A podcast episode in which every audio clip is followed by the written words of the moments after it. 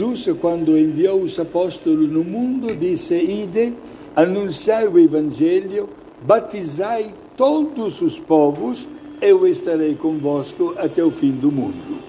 Hoje a igreja venera San Venceslau. Estamos na República Checa, no centro, no coração da Europa, lá pelo ano 900, 950, e esta pessoa, San Venceslau, era filho, digamos assim, de uma família nobre, inclusive foi até o rei da, da República Seca. Olha, não recebeu a vocação de ser sacerdote, mas recebeu a vocação de ser responsável pelo caminho, pela ordem, pelo progresso, pelo né, um bom envolvimento do país dele diante dos demais países da Europa e do mundo. Sabemos que quando ele foi eleito rei, ainda jovem, procurou exatamente usar as suas características e também o seu poder para sentir-se como um verdadeiro irmão ou até como um pai que somente quer o bem dos seus filhos. Foi ele, inclusive, que construiu a Catedral Católica na cidade de Praga. Foi ele que favoreceu o clima para que tantas pessoas pudessem ter facilidade em conhecer as coisas de Deus. Promoveu a catequese, convidou tantos missionários que vinham no seu país para anunciar Jesus e não teve medo de vestir a camisa do time como um rei verdadeiramente católico. Inclusive, meus amigos, também os reis, também cada um de nós, mesmo não sendo rei, sabe que quando nós vestimos esta camisa, às vezes há pessoas que não somente não gostam, mas que se, se colocam como um obstáculo.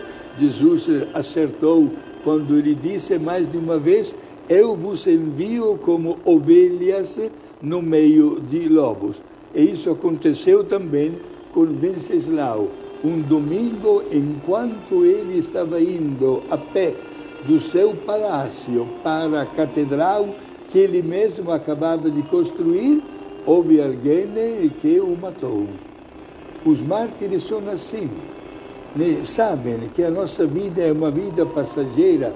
Procuram, é claro, fazer o bem, mas sabem que a pessoa humana não foi criada para permanecer eternamente aqui na Terra onde pode passar por uma longa experiência de anos, como às vezes em pouco tempo. Mas o importante é santificar o momento presente. São Venceslau, padroeiro da República Seca até hoje, é um santo muito amado, muito venerado, porque ele deu prova, inclusive, que a palavra poder se transformou em serviço. Ele era o rei, se sentia o pai e o irmão de tantas pessoas humildes e pobres.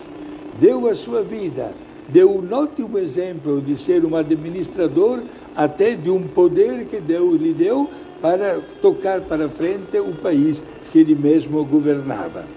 Nós hoje pedimos a Deus que através de São Venceslau possa o país, na República Seca, receber cada vez mais as graças divinas, para que o exemplo desse seu rei, considerado santo pela Igreja no mundo inteiro, seja também um exemplo para nós, para seguir as suas pegadas e saber que a santidade não é um monopólio para algumas pessoas só, mas é um chamado universal graças ao, nosso batismo que nos caracteriza como autênticos cristãos.